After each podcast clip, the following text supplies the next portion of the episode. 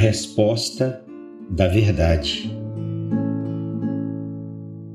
O texto que hoje leremos a nossa meditação se encontra no livro de Gênesis, capítulo 1, versos 21, 22 e 23. E Deus criou as grandes baleias e todo réptil de alma vivente que as águas abundantemente produziram conforme as suas espécies, e toda ave de asas conforme a sua espécie. E viu Deus que era bom. E Deus os abençoou, dizendo: Frutificai, multiplicai-vos e enchei as águas nos mares, e as aves se multipliquem na terra. E foi tarde e manhã, o dia quinto.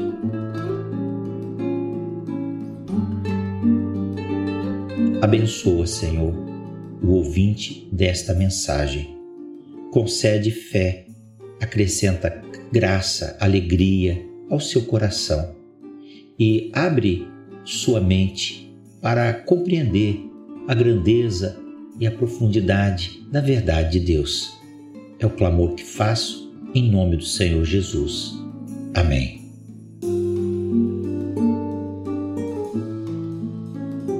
O milagre realizado por Deus no quinto dia da criação encheu de vida os mares e de movimento os céus.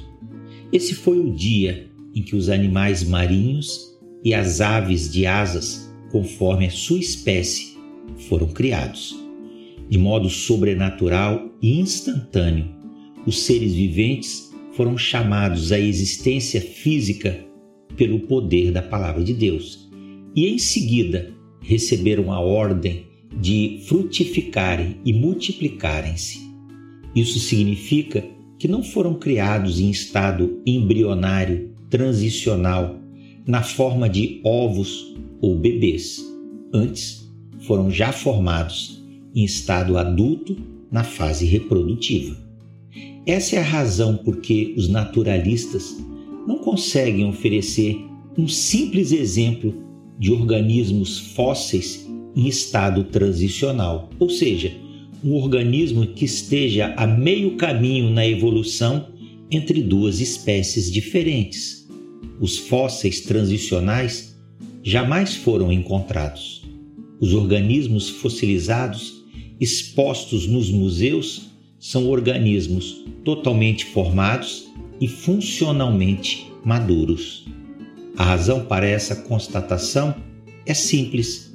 A transmutação das espécies por meio da evolução não existe, nunca existiu. É uma lenda uma lenda para adultos e crianças.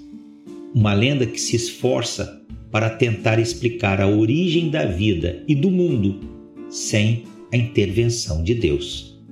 Há quem diga que a evolução foi o meio que Deus usou para criar a diferenciação dos seres vivos ao longo de milhões de anos.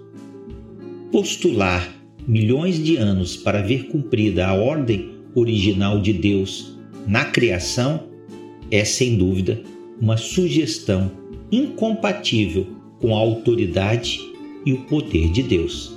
Significa reduzir Deus a um simples mágico.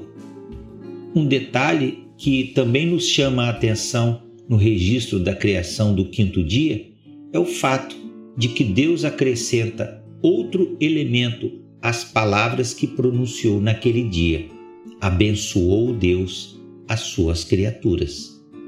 Essa é a primeira vez que o termo abençoar aparece na Bíblia. O termo bênção é a tradução para o português das palavras hebraicas e gregas relativas ao pronunciamento gracioso de Deus em favor das criaturas. Nessa ação, Deus assegura aos abençoados a concessão de sua graça amor e comunhão.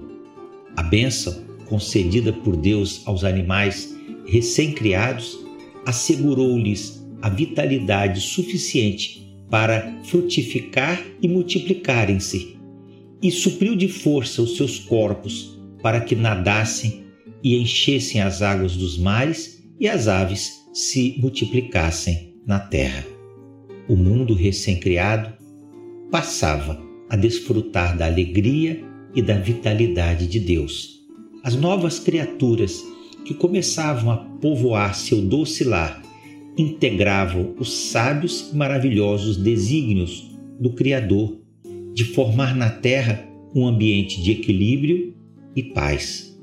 Tinham ao seu dispor um grande espaço a ser preenchido, um ambiente regido por leis naturais que davam estabilidade e regularidade ao funcionamento da Terra. Um ecossistema rico em nutrientes e bem provido de toda sorte de recursos capazes de sustentar indefinidamente a vida na terra.